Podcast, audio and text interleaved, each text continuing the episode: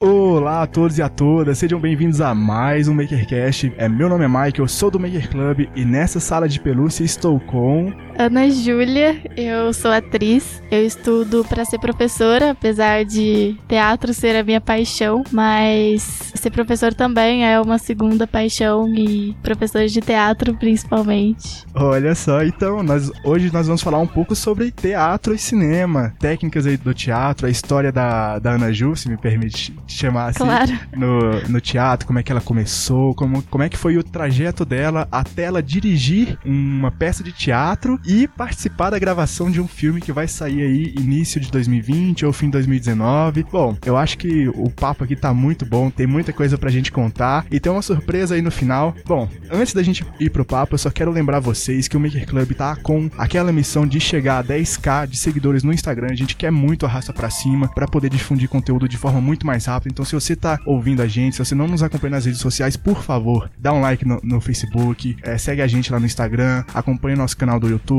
Cara, tem muito conteúdo, tem duas vertentes de podcast, tem sempre textos de- e depoimentos de pessoas, tem os Papo Makers aí que é, a gente pega um assunto, pra quem não, não conhece nada, a gente tenta deixar o mais leigo possível, a gente tenta trazer conteúdo que é exatamente pra você dar o primeiro passo e- ou então pra você se informar, atualidades, curiosidades. E nossa, é sensacional, vai ser sensacional se você puder ajudar a gente nessa missão aí de chegar a 10k, que a gente quer compartilhar conhecimento, quer difundir e pra isso a gente precisa muito alcançar essa marca. Então, agora sim, bora pro papo. Bom, Ana Ju, é só pra iniciar aí para os nossos ouvintes, como é que você começou aí no teatro? Como é que você começou essa vertente aí da, da sua vida, essa vertente artística? Então, foi tudo culpa do meu pai. Olha Resumindo, tudo culpa dele. O meu pai, ele é ator e diretor também. E ele tinha um grupo de teatro na minha cidade e ele me amava carregar pra todos os cantos, não só pro grupo de teatro, mas pra todos os cantos que ele ia. E eu me tornei aquela pessoa quebra-galho. Eu tinha cinco anos, então era tipo, precisa de uma criança pra fazer a peça.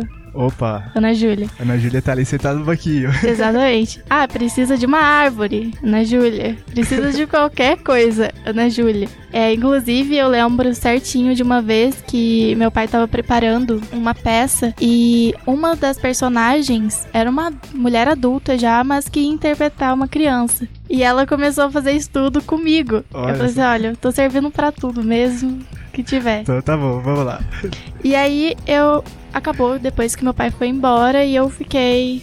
Ele plantou a sementinha e Uhum. foi embora. E aí eu comecei a procurar lugares pra eu estudar, pra eu entrar em uma companhia, porque eu queria continuar fazendo aquilo, sabe? Eu gostava, era como se eu sentisse que eu poderia fazer qualquer coisa. E aí eu entrei pra uma companhia teatral de Santa Rita e fiquei lá por uns 5, 6 anos apresentando várias peças, mas chegou um momento que eu percebi que eu tava parada, sabe? Eu não tava indo nem pra frente nem pra trás. Você tinha estagnado ali, você Exatamente. chegou numa zona de conforto. E aquilo começou a me incomodar, porque principalmente a arte, que é uma coisa tão difícil no nosso país, Aham. a gente não pode se estagnar, a gente tem que sempre pensar no que, que a gente pode estar inovando, sabe? E aí eu saí e falei, agora eu preciso procurar alguma coisa pra mim. Que foi quando eu comecei a estudar por fora e foi quando o cinema entrou na minha vida, porque eu comecei a procurar diversas coisas que tinha em São Paulo, no Rio, é, workshops, cursos, qualquer coisa que pudesse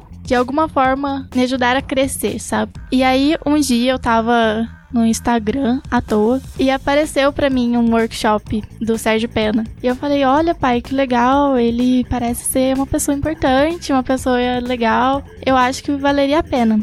Só que o workshop era muito caro, muito caro. Mas eu queria muito fazer esse workshop, sabe? E aí eu comecei a bolar meios pra conseguir dinheiro pra fazer o workshop, porque eu queria muito fazer o workshop. E no final eu tive que desistir de um intercâmbio que eu tava pensando em ir, porque eu queria muito esse workshop. E eu tava muito nervosa também. Mas foi esse workshop e essa vontade, assim, de querer fazer, que foi o que abriu as portas para eu fazer todo o resto, sabe? Eu cheguei lá e eu percebi que ele é uma pessoa muito receptiva. O Sérgio Pena ele é uma pessoa muito que ele gosta de saber a sua história. E eu cheguei e contei minha história para ele. E ele de alguma forma se interessou e isso me abriu diversas portas, sabe? É, me deu um conhecimento muito grande, um crescimento muito grande e nisso várias outras portas começaram a se abrir, outros workshops, outros cursos. É, me chamaram para gravar uma cena que foi de uma série que foi pro YouTube. Depois teve esse filme. O filme foi um pouco mais culpa do meu pai mesmo, porque o diretor, ele era muito amigo do meu pai e ele precisava de uma menina que tivesse fosse maior de idade, mas que aparentasse não ser, que é o que o pessoal mais procura. Entendi. É, repetiu a retórica do início da sua carreira, né? Ah, tá precisando ali, volta pra Precisando, volta na Júlia. Exatamente. E aí eu consegui o filme desse jeito, sabe? Mas no meio disso tudo, eu também, tipo, sempre foquei no cinema, só que o teatro é a mãe. É importante uhum. ressaltar isso. O teatro é onde todos os métodos, tudo tá fundamentado, sabe? No teatro. Uhum. O cinema é só uma adaptação. E aí surgiu a oportunidade de eu ser professora, foi quando apareceu essa peça aí que eu dirigi, porque ao mesmo tempo que eu tava o tempo todo assim, quero fazer alguma coisa relacionada a cinema, também tava pensando, eu não posso largar do teatro, porque o teatro é a minha mãe, minha segunda mãe pai. Que da hora, que da hora. Poxa, muito interessante aí. Você falou que você sempre estava lá, né? Sempre estava presente. Seu pai sempre te colocava ali nos buracos ali que precisava. Você sempre se encaixou. sempre precisou se transformar ali, precisou é, se virar. Então, uma coisa que meu pai sempre fala para mim: quem não é visto não é lembrado. Exatamente. Nossa. Então, era assim: se vira nos 30, mas faz. Se uhum. vira nos 30, mesmo que esteja difícil, que você acha que não vai dar conta, porque é o que a gente acha a maioria das vezes, mas uhum. faz. Sim, Sabe? sim, a retórica das duas linhas, né? A gente olha o que nós somos capazes de fazer naquele momento, a gente olha o que a gente queria poder ser capaz, mas a gente fica naquele, naquele anseio, naquela angústia, tipo, poxa, eu queria que fosse uma linha só, mas não é. Tem diversos passos. Exatamente. Aí. Que interessante. E foi. É não, foi sensacional de sua parte, porque você virou e falou, depois que seu pai plantou a semente, você virou e falou: Bom, agora ninguém vai me regar sozinho, eu tenho que arranjar chuvas aí. Pois é, mas não foi fácil. Não foi nada fácil, porque apesar do meu pai ter começado tudo isso, ele é contra. Olha só, como assim? Ele é contra. Porque ele sabe as dificuldades que é uhum. para você conseguir sustentar nesse meio, para você conseguir é, ser. Uma visibilidade. É, exatamente. Ser vista e ser lembrada. Ser e ser lembrado é muito difícil. E por mais que você consiga um trabalho, ele é temporário, não é fixo. E depois, você tem uma estabilidade agora, mas e depois quando acabar?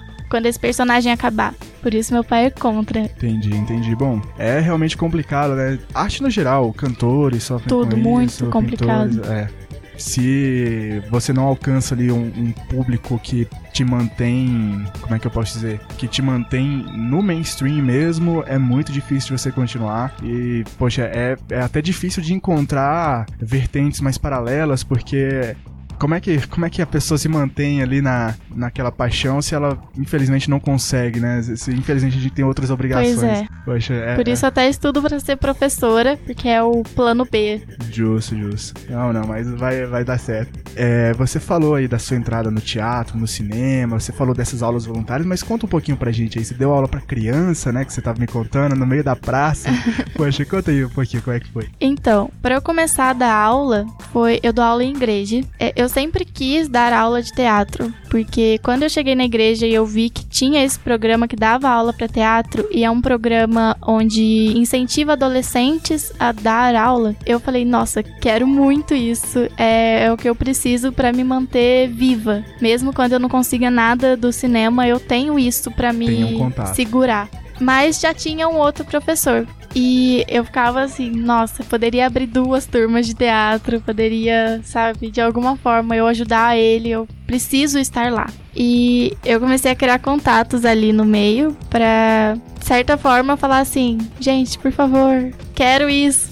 Quero ser visto e quero. Quero ser visto, quero ser lembrado. Exatamente. Mas aí, um dia, esse professor, ele decidiu estudar fora. Foi lá pro Rio Grande do Sul e ele precisava de outra pessoa para substituir. Quem foi quebrar galho de novo? Eu. E eu comecei a fazer um estágio com ele porque ele seguiu uma linha. Nem todo professor é. Nenhum professor é igual. E ele queria que essa linha que ele seguisse com os alunos continuasse. Então eu comecei a fazer um estágio com ele. E nesse estágio eu ajudava ele nas aulas e a gente fez uma direção junto, de uma peça. Hum. Foi assim, eu criei um pouquinho de experiência de direção ali. Mas depois, no ano seguinte, ele foi embora e eu fiquei sozinha. E agora? Queria tanto, mas e agora? Porque na hora que chega a gente fica, né? E agora? Sim, sim. E aí a, a gente escreveu essa peça junto, a estação. Uhum. E foi quando eu dirigi. Mas esse público é sempre criança e adolescente, entre 10 e 17 anos. Então é difícil.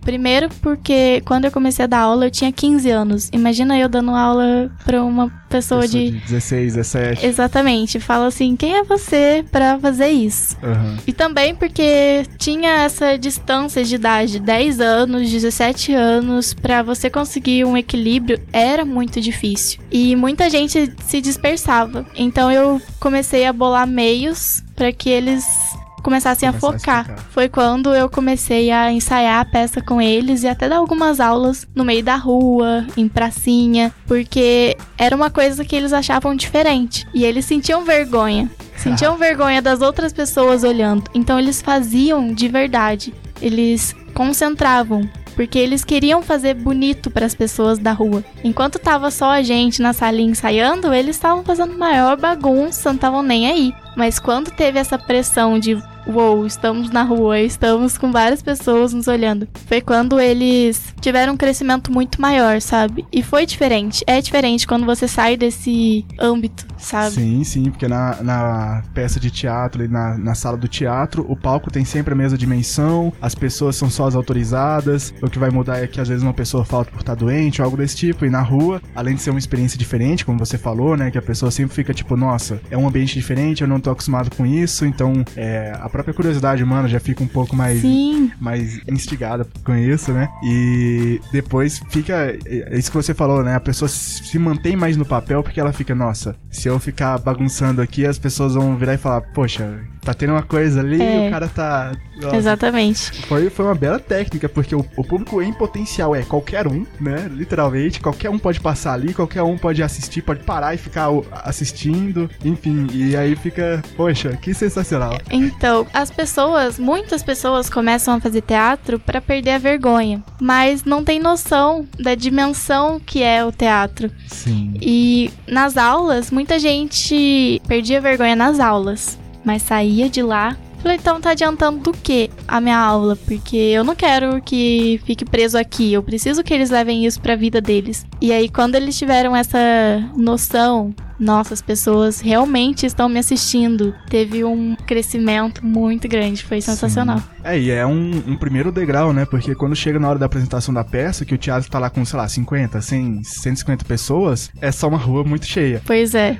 Belíssima técnica, belíssima forma de você se virar para poder reter a atenção dessa galera que você falou, 10 a 17 anos, tem a puberdade no meio, tem diversas personalidades ali, tem diversas... Muito. A maturidade é... nesse tempo é muito muito diferente. E a minha também. Aham, né? verdade. Você também tava passando por tudo que você tava passando ali. Exatamente. Era, era complicado. É. Poxa, excelente, velho. Nossa, que sensacional.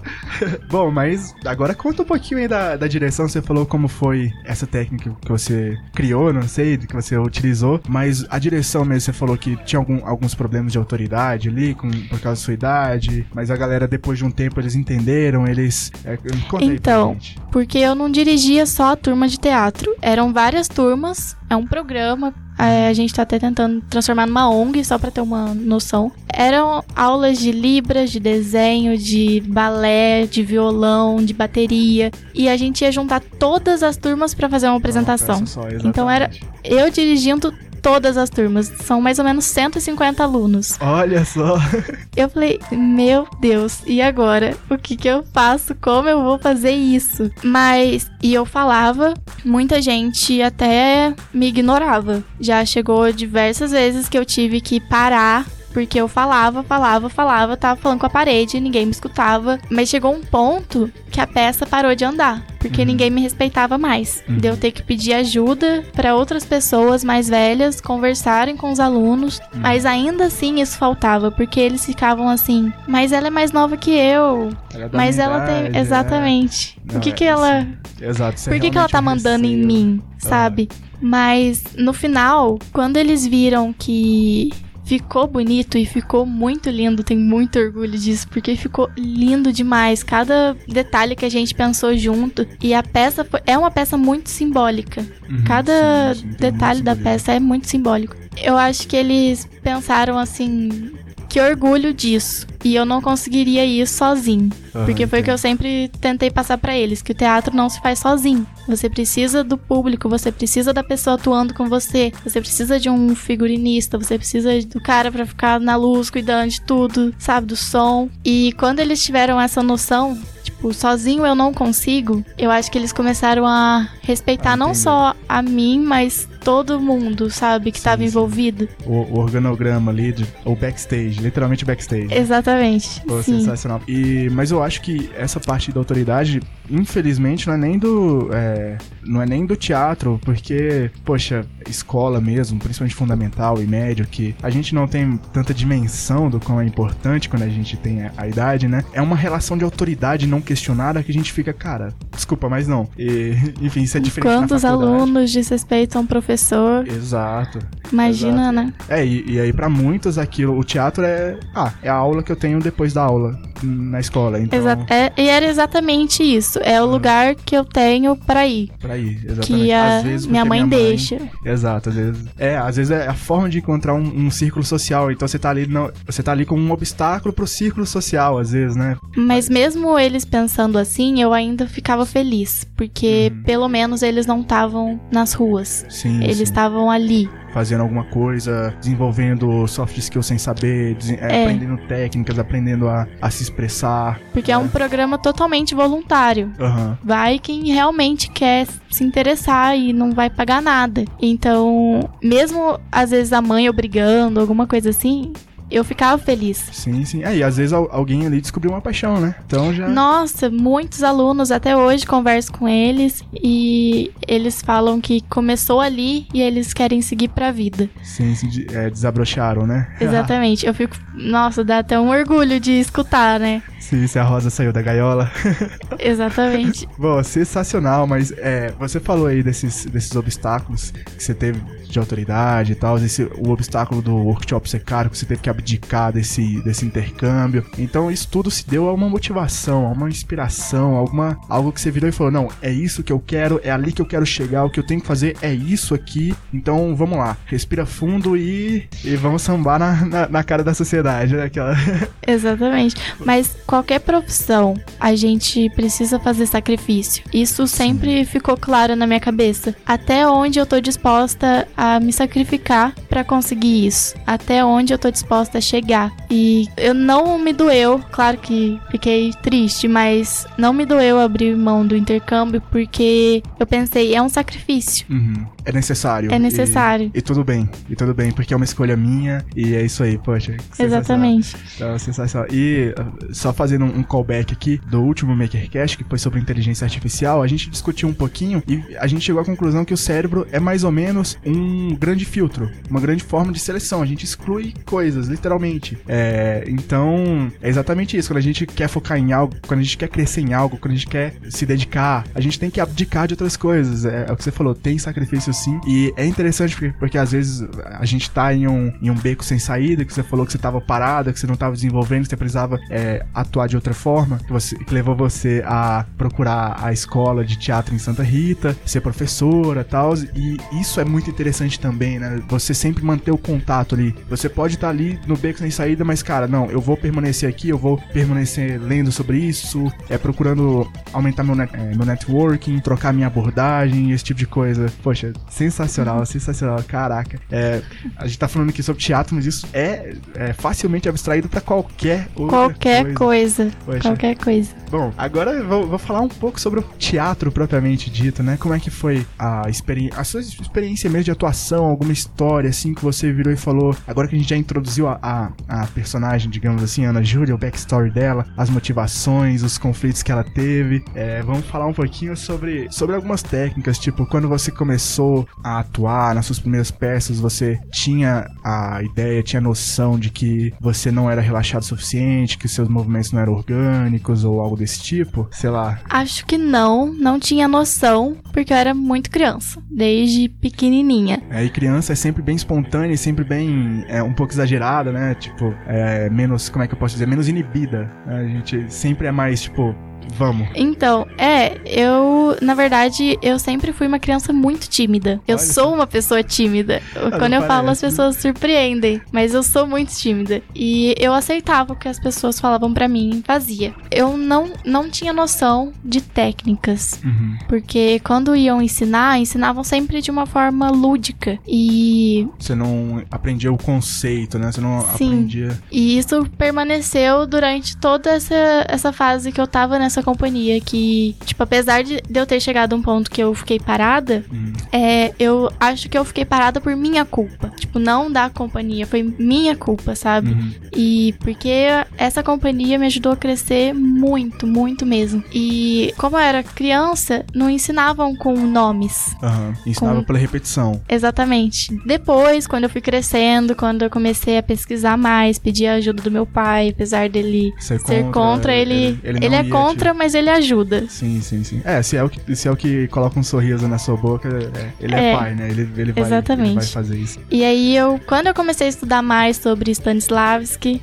o Stanzinho, a gente vai chamar de Stanzinho aqui, Stanzinho. por favor. Porque... eu comecei a perceber assim, nossa, eu fiz isso minha vida inteira. Uhum, e eu não, não tinha essa noção. Dois. Sim, sim. Bom, só para explicar um pouquinho aí pro espectador, né? O Stanzinho, ele desenvolveu algumas técnicas para poder quebrar o status quo do, do, teatro na época, que era aquelas encenações melodramáticas, absurdas. Muito exagerada. Né? Muito exageradas, exatamente porque ele acreditava nesse conceito de que, poxa, você tá desenvolvendo um personagem que ele tem motivações, ele tem um backstory, ele tem conflitos, ele tem um o que, um porquê, um como do, do que, que ele faz cada coisa. Quando ele sai de cena, ele não sai de cena, ele só foi fazer outra coisa que não tá sendo mostrada ali, né? Tem esses conceitos de memória afetiva também, tem o conceito da, das ações físicas, porque o teatro, querendo ou não, é um é algo muito custoso, né? Enfim, então o, o Stanzinho desenvolveu é, técnicas que são utilizadas até hoje, tanto no, no cinema, que é o que, o que você falou, né? Que é uma, um tipo de mídia adaptado do, do teatro,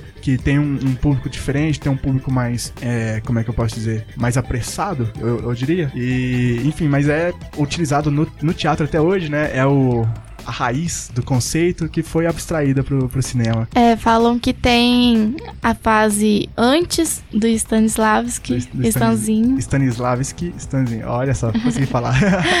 e depois dele. Porque mesmo que as pessoas não concordassem com o método dele, porque ninguém era obrigado a concordar, e eu, sim, sinceramente, sim. às vezes uso outros métodos que nem são o dele, mas dele é o mais importante. É, as pessoas começaram a pensar em coisas que poderia contradizer o que ele falava. Uhum. Então, essa parte do exagero ficou totalmente para trás. Ele foi a primeira pessoa que resolveu colocar um ponto final nisso e falar: olha, não concordo. E disso, outras pessoas foram surgindo falando não concordo com ele. Então por isso uhum. que existe essa fase antes e depois. Antes e depois, sim, sim. É, e, mas é interessante porque as visões contrárias são necessárias, porque senão ele não teria nascido com o método dele. Exatamente. A gente teria um melodrama sim. até hoje, né? Eu não sei o nome correto. Pra... Comédia dell'arte. Comédia dell'arte. Que era gente... antes. Pra quem não conhece Comédia dell'arte, é a história do Perrault, Colombine e Arlequim, do Carnaval. É muito famoso na minha cidade. Ah, e eu não sei. É, é, é uma história. Comédia dell'arte, na verdade, são personagens prontos. Hum. Que as pessoas só pegam para interpretar. E esses personagens são principalmente, tem outros, por exemplo, o Bobo da Corte, mas tem principalmente o a Colombina e o Arlequim, que é um romance da Colombina que é apaixonada pelos dois. E um é a representação da poesia e o outro é a representação da mais da carne, assim. E ela não sabe com quem ela fica. E é sempre esse exagero, a luta dos dois por ela e ela sem saber o que fazer. Uma dicotomia bem explícito ali, né? Então, tem até a música do Los Hermanos que chama Perro. Nossa, o eu... Perro eu... está chorando pelo amor da Colombina no meio. É, Nossa, enfim. É que é bem famoso, ouvir, por isso tem até a ouvir, música porque- do Los Hermanos. Entendi, eu gosto bastante dos irmãos, mas eu, eu não me lembro de ter, ter ouvido essa música tão... Muitas Dever músicas de casa do- aqui, dever de casa. que representam isso, sabe? Aham. E isso era muito forte, muito famoso, mas poucas pessoas conhecem porque conhecem mais o atual, que é essa técnica mais naturalizada, que foi filtrada. Uhum. Sim, sim, teve, teve um crescimento aí. No início, você contou que ele fez três livros, que no primeiro livro ele escreveu uma coisa, no segundo livro ele falou, então, sabe aquela coisa? Talvez não seja certo. E no terceiro livro ele falou, não, com certeza estava errado. Sim, é, são três livros que falam da preparação do ator, preparação do personagem e a construção do ator. Na verdade, não sei se são esses os nomes, tá? Pode ser o, o conceito geral. Mas né? é, é, no geral fala disso. E esses livros, ele começa com uma linha pensando, ah, eu preciso, personagem precisa disso. Eu como ator preciso cumprir isso. E todos os livros dele, ele não chega falando métodos, tipo, Uhum. leia, absorva isso. Ele vai contando através de histórias e experiências que ele teve e as conclusões que ele foi chegando, sabe? Então é um Sim, livro sim. bem dinâmico. Sim, bem dinâmico. É pra você extrair, então já joga outro, outra, outra dimensão, porque a arte é sempre subjetiva. A arte é sempre um quadro em branco que a gente pega o que nós absorvemos disso, né? O mesmo texto pode ser absorvido de N maneiras diferentes, um mesmo quadro. É, Pois poxa, é, nós somos diferentes, né? Exatamente, por nós sermos comple- complexos e termos nossas próprias inspirações e motivações. E por ele contando essas histórias, é como a gente mesmo, que é- cada experiência tem um aprendizado. Então, Uhum. cada livro ele foi mostrando o aprendizado dele no decorrer dos anos. Sim, sim, ele viu que mudar de ideia não é, não tem problema. Não, tem Não, de problema, maneira você- nenhuma. É, mas é até confuso. Ele chega a ser até confuso de entender por conta dessa transição de ideias. Que Aham. muitas pessoas não entendem e falam, nossa, mas ele não falava isso antes. Mas é porque ele mudou de pensamento durante o tempo. Sim, sim. E, e às vezes também ele mudou de contexto, né? Às vezes ele tava em um ambiente ali que isso era mais relevante, e depois que ele mudou de ambiente, ele virou e falou: opa, então aquilo talvez fosse só um detalhe é, re- relevante naquele contexto específico, mas eu não sabia a especificidade, especificidade daquilo. Especificidade. Especificidade daquilo, exato. Sabia que tinha algo errado. Enfim, mas é, esse, esse, essa tirada do exagero, eu acho que é o que a gente pode resumir em duas palavras do- sobre a, a técnica dele, mas tem essa parte da memória afetiva, né? Que é o, o ator ele utilizar primeiro emoções pessoais dele, da vida dele, né? Muita gente, quando vai estudar teatro, a primeira coisa que pensa é o que, que eu posso fazer pra conseguir chorar em cena.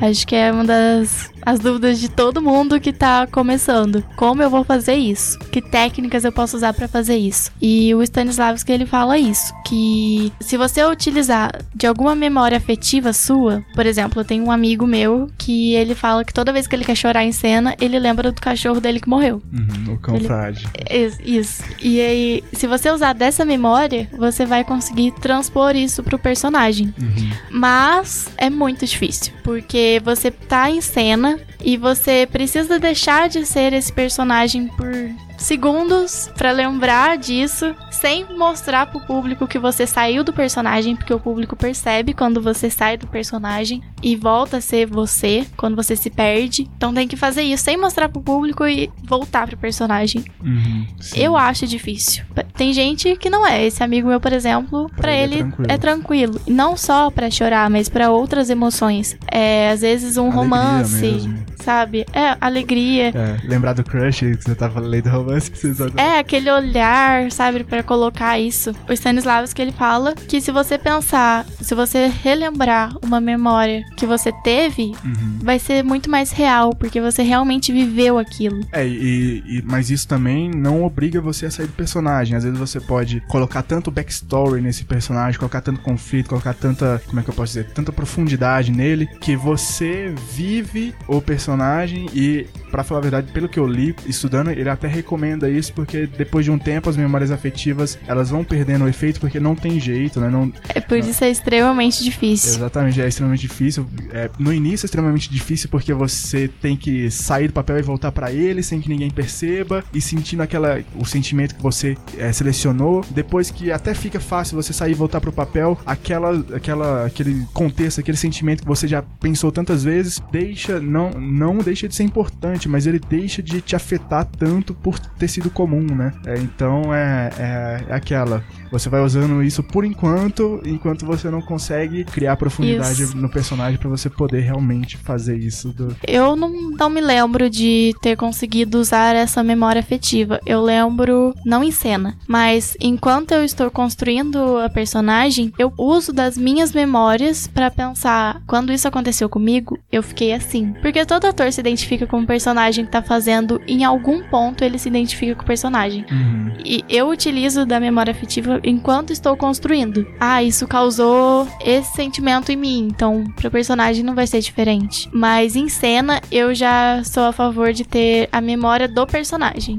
pensar, realmente viver aquilo, realmente você tá tão concentrada que você você não precisa sair do personagem, você só precisa lembrar de um fato é. do personagem, às vezes que você criou na sua subjetividade ali, que você julgou relevante, né? Que você identificou como aquele personagem. Ah, não, interessante isso. É, e essa é uma das técnicas do Sérgio Pena. Ele é muito a favor de ter a memória do personagem, mas ele uhum. literalmente cria uma memória de personagem. É uma das histórias que ele tava contando para mim, ele falou que ele ia fazer um filme, tava preparando o elenco para fazer o filme, e um dos personagens morria. Uhum. E a mãe sabia de alguma forma que o filho ia morrer. Ela uhum. sentia isso, sabe? E o que, que ele fez? Ele preparou um domingo que todo o elenco do filme ficou, tipo, das 8 horas da manhã até as 8 horas da noite, sendo Nossa. o personagem. Sem roteiro. Ações naturais do personagem. O que o personagem faria, o que ele falaria, como ele pensaria. O que, que você faria nesse domingo à tarde aqui? Exatamente. E teve um momento desse domingo que a mãe sentiu essa angústia e foi falar com o filho. Uhum. E falou: Eu tenho muito medo que você morra. Tenho muito medo uhum. que alguma coisa aconteça. E quando chegou na hora do filme, não tinha esse diálogo, mas ela lembrava que ela essa cena tinha acontecido e o olhar transpareceu isso. Poxa, show de bola, mas conta pra gente é, alguma experiência sua nisso, por favor, sei lá. É, você falou pra mim que, na verdade, você, você utilizou outra técnica, né, que foi a do Grotowski. Grotowski. Grotowski, acertei. Esse, esse eu achei mais, achava mais difícil, acertei assim.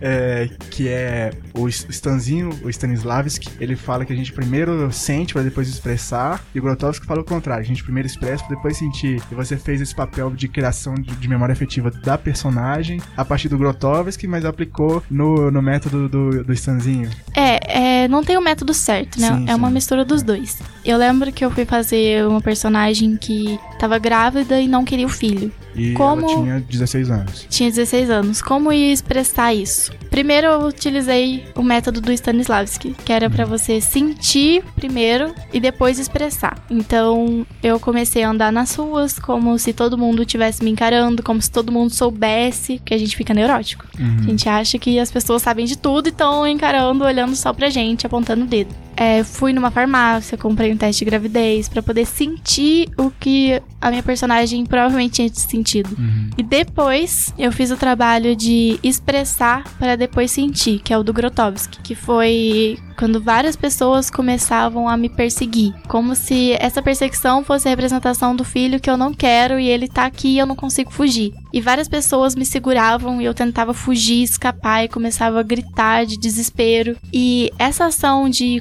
correr, de fugir, de querer, sabe, gritar de alguma forma, é, fez com que eu sentisse uma angústia muito grande. E nisso eu comecei a chorar do nada e eu achei incrível na hora que eu comecei a chorar porque foi um choro tão verdadeiro para mim, tão de alguém me ajuda, o que que eu faço? E eu falei, meu Deus, esse método. Eu, eu sinceramente, quando ouvi falar, eu pensei, acho que para mim não se aplica tanto. Mas quando eu juntei os dois, que eu que teve essa parte da dessa perseguição, sabe, do corpo falar primeiro para depois a gente sentir, também foi um resultado Sim, sim. Nossa, espetacular. Sensacional. E, e isso pode ser aplicado também. A gente tá falando aqui de teatro, mas pode ser aplicado em outras áreas, por exemplo, na engenharia. A gente aprende bastante pela repetição de fazer exercícios, mas a gente precisa do conceito, a gente precisa desse tipo de coisa. Então, utilizar métodos diferentes é, e mensurar cada um depende da pessoa, depende do contexto, depende da personagem, no caso do teatro, depende da matéria, no caso da engenharia. É, o ponto que é essente do, do aprendizado, quem vai definir é a gente se autoconhecendo, né? A gente com, com a experiência, a gente crescendo com isso, tendo esse desenvolvimento pessoal e, e técnico, né? E pra gente poder equilibrar exatamente isso. Sim, Poxa, com certeza. Que sensacional. Mas outra coisa que o, o Stanzinho, ele sempre falou é que toda ação no teatro, ela deve ter um objetivo. Eu, eu entendo porque o palco é bem limitado, então tem muita troca de cenário durante a peça, é uma coisa que demora, é uma coisa que é, demanda rapidez e precisão, porque a cortina tá fechada e o público tá olhando para um pro outro ali, tá conversando, perdendo a atenção, é, tá con contemplando o vazio ali que infelizmente é inerente ao teatro, né? Então todo todo objeto na cena né, é, tem um motivo para estar tá ali, tem um simbolismo, enfim. É. O Stanislavski ele fala que nós como personagem uhum. temos que pensar o que eu quero fazer e como ator pensar o que o meu personagem precisa fazer nessa cena. Uhum. E também ao mesmo tempo, é, que você falou, é um, é um tempo curto para mostrar isso pro público. Por isso isso precisa ficar bem nítido. E assim, sinceramente, depois de um tempo a gente começa a fazer meio que no automático. A gente nem inerente já. A gente vai parando no começo para pensar. Eu parava com papel, mas hoje não mais. Por exemplo, eu tô com um papel agora da Jane, no musical do Tarzan. Hum. E eu tava estudando sobre ela esses dias e eu nem parei para pensar como eu fazia antes, com papel, tudo certinho. Porque eu já, enquanto eu estudava, eu já pensava assim: ah, quando essa cena acontecer, eu sei que ela precisa transparecer isso. Hum. Quando isso acontecer, eu sei que eu preciso sentir essa emoção, eu sei que eu preciso ir até determinado lugar, realizar tal ação. Isso já vai sendo automático, sabe? Mas é importante para quem tá começando começar a detalhar, pensar assim, o que meu personagem quer fazer nessa cena? O que ele quer falar? O que, que ele quer mostrar pro público? Uhum. O que e como vai fazer isso, né? Por que, quais são a, Porque as inspirações depois dele? que você chega no que você quer fazer, você começa a pensar, tá, como eu vou fazer isso? Uhum. Beleza, mas por que que eu quero fazer isso? E assim você vai construindo o personagem. E não só em cena, mas também precisa pensar que seu personagem tem uma história. Então, se ela tá ali naquele momento, ela tá ali por quê? O que aconteceu na história dela? Como isso aconteceu na história dela?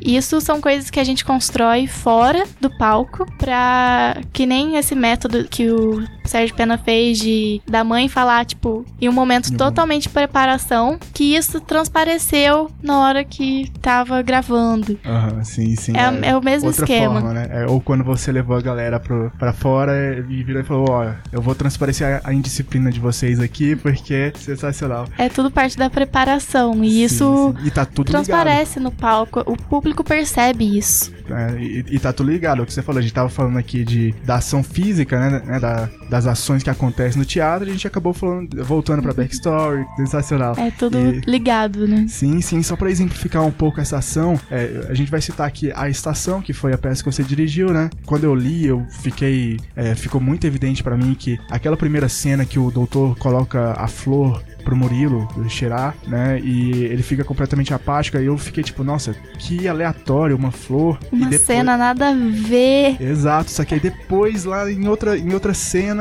eu vejo é, a flor entra no contexto da gaiola. É, e aí eu olho assim, ah, agora eu entendi. Parecia, pareceu sem ligação, mas é só porque eu não conhecia a personagem o suficiente para poder achar essa ligação. É aquele filme que você assiste, você não entende nada, mas no final você fala, ah, ah entendi. Entendi, exato. E, ou então, rima visual. O cinema usa isso absurdamente, né? Mas uma rima visual que, para mim, é, é, extremamente clara é que muitas discussões são feitas em um ambiente, a princípio, calmo. Então, o, a galera tá tomando um café, tá tomando um chá. E no, na peça tem isso, tem a xícara de chá que é oferecida pra Sil, se eu não me engano, o nome dela. Ou pela Sil, que é pra... Pela Sil, pra... Pela Sil pra Senhora. vozinha rabugenta lá, que eu não lembro o nome. Eu não lembro o nome dela. Também não lembro o nome dela.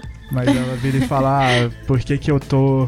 É, eu não, eu não quero café. Não, toma, toma um café, sei lá o que, tá bom. Então eu vou tomar sem açúcar, porque, né?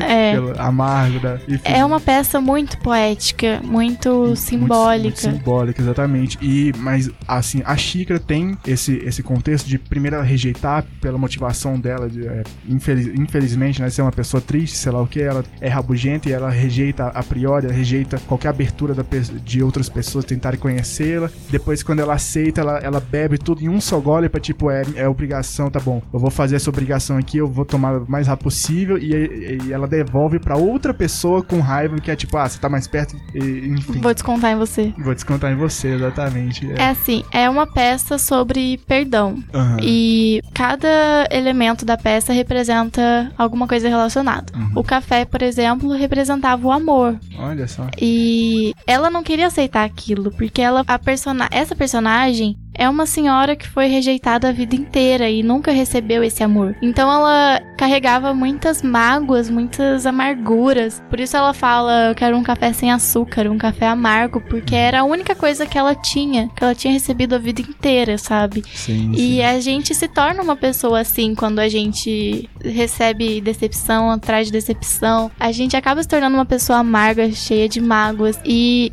quando aparece alguém te oferecendo uma coisa doce, a gente acha que tem uma coisa errada. Aham. E a gente não quer aceitar. Bom, enfim, e, e é uma ação, né? É uma ação da xícara de café que a gente usa de uma rima visual que a gente vê em, em filmes. É, também tem aquela do aquela discussão assim que ela tem que ser controlada. No, no caso da, dessa discussão, pelo menos a, a minha interpretação, é o que eu falei, né? É um, é um quadro em branco, mas a interpretação que eu tive é como ela já era uma senhora de idade e as frases anteriores é tipo, ah, todo mundo olha pra ela e fala, poxa, coitada, sei lá o que. Tem essa. É, já tá todo mundo ali na defensiva, já tem, digamos que a, a, a discussão já começa, tipo, olha, não- a exaltação aqui não vai ser grande por, é, pelo contexto, e aí utiliza então a xícara de, de café, que é uma rima visual do cinema, e, poxa, essa ação tem um, um- um motivo, tem um elemento agora, é, tem o, o simbolismo que você falou do, de seu amor, né? É, tem o simbolismo de seu amor sem açúcar, de ser esse, esse rolê da, da doçura, enfim, e, poxa, é uma ação que a princípio eu não perceberia se eu não tivesse estudado o método do Stanzinho antes. Talvez eu, eu tivesse identificado um pouco por rima visual, porque eu gosto muito, sempre que eu tô assistindo um, um filme, eu viro e falo, opa, eu acho que eu já vi essa cena em algum lugar. Opa, olha só, um vilão com cicatriz. Por isso que estudar as técnicas é muito importante. Aham. Não só pra construção de um personagem, mas pra construção da cena também, sabe? Uhum. É sim, sim, não, é sensacional. Construção da cena e construção da. Poxa, sempre vai, sempre vai, vai repetir que é um ecossistema inteiro, que um depende do outro, que foi o que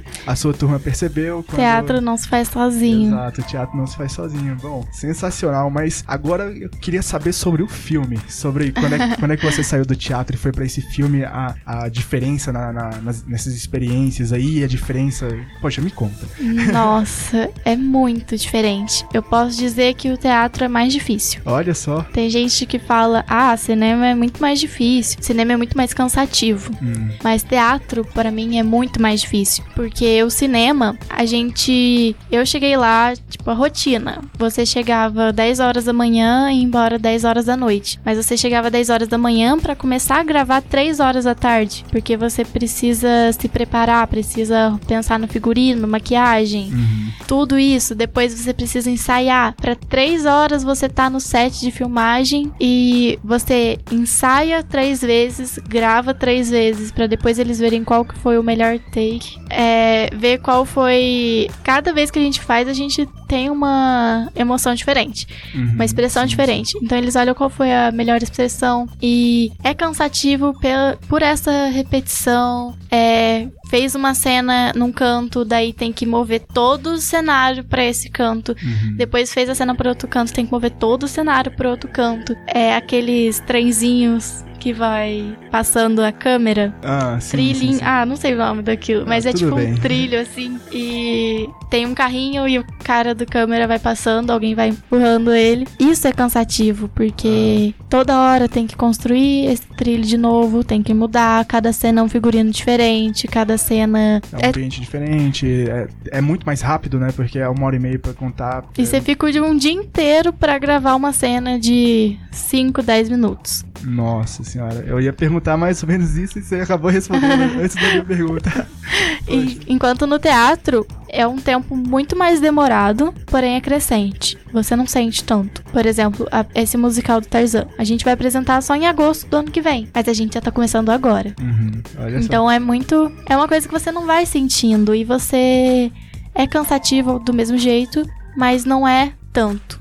E o teatro, ele é muito de expressão. O público precisa enxergar a sua expressão, porque eles não conseguem enxergar o seu olho. Uhum. Quem tá lá na última Na última Ca- é, cadeira tem que ter a mesma ele experiência precisa- que tá na primeira. ver isso é muito mais expressivo. O cinema não, o cinema é pequenininho. Aham. Sérgio Pena sempre fala isso. É pequenininho, você não precisa de muito. A câmera, A câmera lê tá o que você tá focada. Exato. pensando. A câmera não, as câmeras, né? As câmeras, elas conseguem ler o que você tá pensando, elas conseguem ler o seu olhar. E achei muito legal quando ele falou isso. Não precisa se preocupar, porque a câmera te lê. E é um trabalho muito mais intenso do cinema, porque você precisa transparecer tudo isso, todo esse trabalho no olhar. Uhum. Você precisa sentir. Agora, no teatro, é uma coisa maior.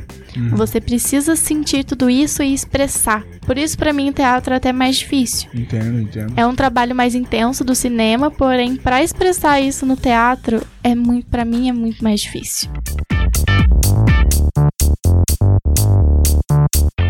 Pô, agora fala um pouco da sua personagem. Você citou no início que aparenta ser um adolescente, menor de idade, mas qual que é o Então, esse filme, ele é um filme Água Selvagem, né? Águas Selvagens. Ele é um filme investigativo. Que um cara, ele tá investigando sobre o tráfico de drogas na fronteira com o Brasil e a Argentina. Até por isso é uma coprodução com a Argentina. E nesse caminho que ele tá investigando, ele descobre que tem um bordel que tem. é, que tá envolvido nisso. E ele descobre que a filha dele tá envolvida, envolvida. nisso. E eu era uma dessas prostitutas que tava envolvida nisso. Uhum. Entendeu? Era. É não precisava transparecer que é menor de idade pra poder dar, uma, dar um critério de urgência, dar um critério de, de contraste, né? E só que como é um papel de uma prostituta, preciso ser maior de idade, né? Porque, poxa, que interessante. que Exatamente. interessante. Vai sair no final de 2019 ou início de 2020, né? Isso, tudo depende. É, depende. Não, tudo bem. Porque não é só uma produção brasileira, é também Aham, da é, É Argentina. coprodução com os irmãos aí. Bom, eu vou ficar de olho. assim que, poxa, eu, eu, eu Por interessei. Poxa, sensacional. É, se tiver algum, algum link de trailer ou algo do tipo, vai ter. Não sei se saiu ainda, porque a gente gravou esse ano, em agosto. Então acredito que só vai sair mesmo ano que vem. Bom, quando sair o trailer, vai estar Uhum. na descrição desse do, do MakerCast. Se tiver poster, já, se, se tiver alguma coisa nesse sentido, já tá aí na, na descrição no nosso site. Só acessar makerclub.com.br. Se você tá nos ouvindo pelo Spotify, pelo Google Podcasts, enfim, acesse nosso site e confere nosso conteúdo. Mas, bom, sensacional. É muito interessante essa experiência do filme. E, e antes de eu finalizar esse podcast, eu queria deixar aqui um espaço aberto para arte, né? É, a gente ouviu aqui a história da Ana Ju, é, um pouco do, sobre teatro. É, a gente estava comentando aqui que eu nunca na vida imaginei que hoje eu estaria sentado conversando sobre técnicas do, do Stanzinho é, com outra pessoa que a princípio eu não conhecia, eu só conheci para poder gravar isso aqui. E, enfim, e é isso que o Maker Club quer trazer. A gente não quer trazer só tecnologia. A gente tem sim, é, somos compostos ali de futuros engenheiros eletrônicos, da computação, controle de automação, enfim. E a, a gente quer fazer projeto técnico, mas não é só isso. A gente quer fazer coisas muito interessantes e a gente quer abrir aqui um espaço à arte. Então você que quer fazer um projeto técnico, ou que pinta, que desenha, que dança, enfim, não, não se preocupe. É do simples que a gente redescobre a beleza, parafraseando a estação, né?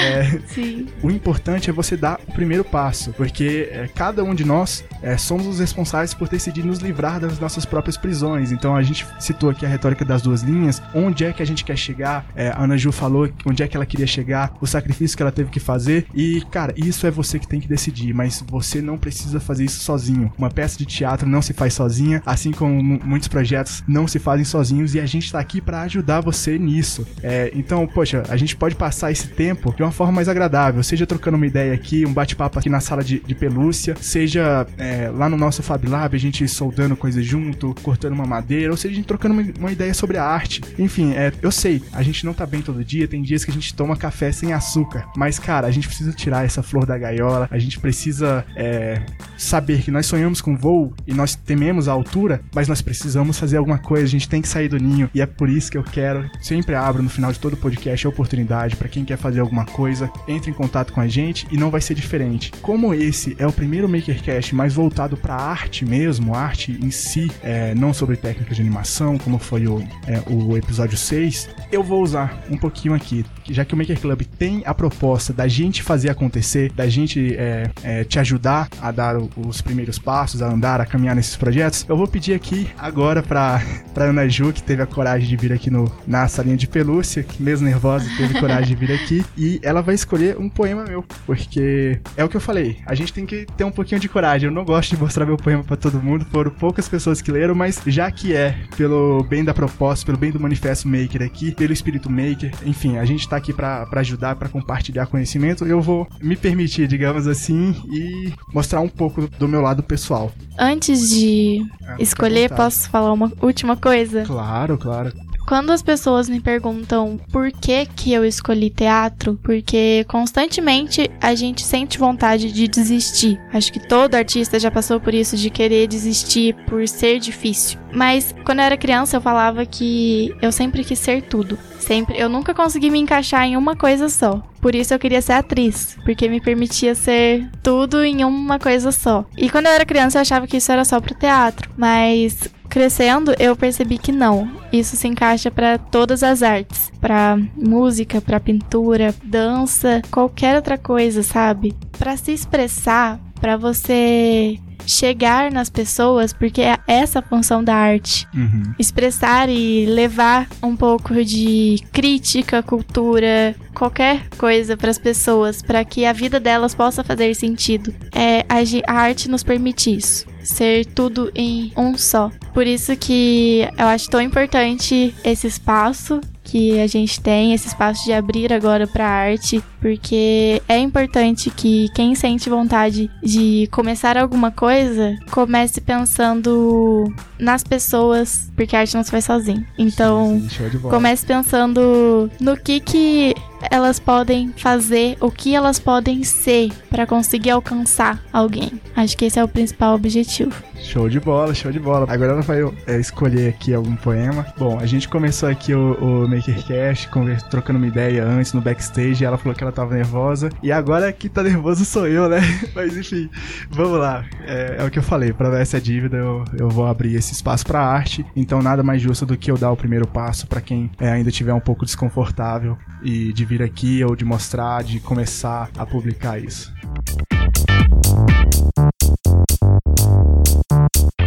Acho que esse tem talvez um pouco a ver com o que a gente falou hoje.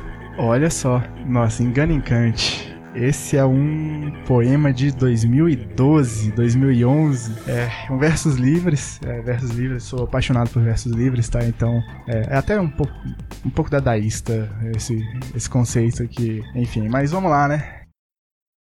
Engane e encante. Fixe, olhe e não pisque. Não se surpreenda. Ficção.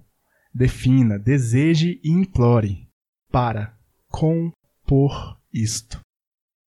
Simples flagelo em meio não aquoso. Hipérbole sobre sua opinião? Talvez. Depende se isso te dói. Puro, imortal, indispensável, dramático e vingativo por si só. Vangloriador, irracional e sedento. Nunca foi e nunca será surpreendido.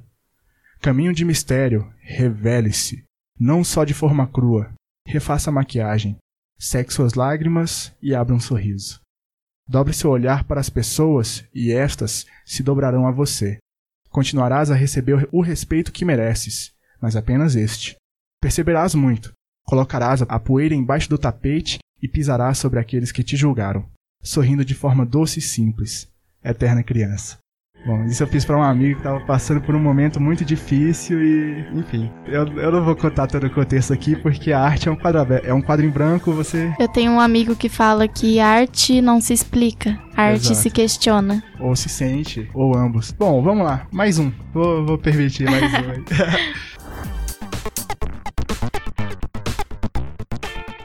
Beleza fantástica. Cachos castanhos, sinuosos, olhar denso e dominante uma postura suntuosa e personalidade apaixonante. Sob o harmônico luar, um ardor vermelho de lareira, gozando-nos do livre e vulgar, pela trilha sonora aventureira. Intimidades de carícias sorrateiras, para maltratar nossos contornos, sujar e banhar-te no chuveiro, e ter o prazer como suborno. Desnorteado pela tua lábia, tropeço-me nos contextos, e em tuas palavras sábias inspiro-me em novos pretextos. Aconchegante cobertor de ovelha, silencia o grande céu de estrelas. Tem-me refém no jogo de sobrancelhas, cujo conduz danças e gracejas. Anseio-me para puxar teu colar, antes que fume mais um cigarro, e ver se, assim, consigo domar essa ironia da qual tira sarro. Sarro por brincar com destino, de na lavanderia limpar a alma, e ir embora, ao pesar dos sinos, mostrando um sorriso de calma. É incrível como sóbria danças, deslumbrante penumbra frágil, com a genialidade de criança em ser bela, irreprimível e ágil. Não reconheço em teu niilismo a solidez de compor a indiferença, pois, entre convenções e achismos, o meu eu se justifica com a tua presença.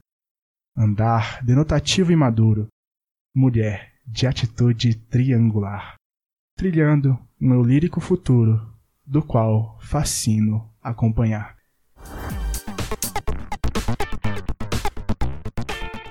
Nula sinestesia. Sutileza feliz, por presença notável. Admiração incógnita, elevada ao infinito. Pelos movimentos de teus lábios tornaste amável.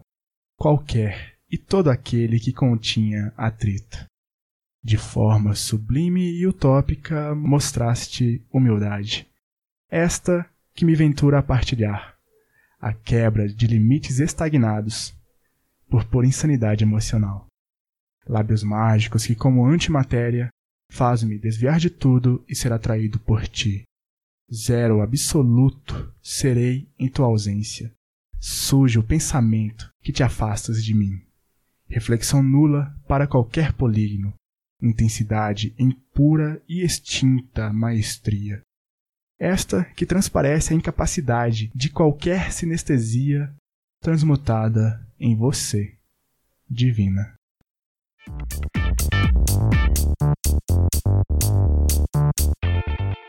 Acho que pro, pro Vakercast tá bom, deixa pra lá, mas enfim. Bom, primeiro eu quero agradecer a Ana Ju por ter topado. É, eu que agradeço nossa. pelo convite.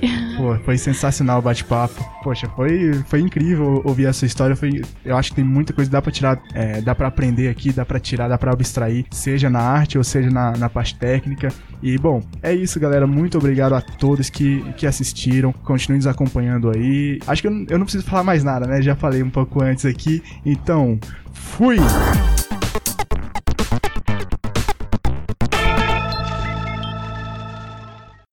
Você acabou de ouvir o podcast do Céu Unifei, um oferecimento de Maker Club, ForLab e Rádio Unifei.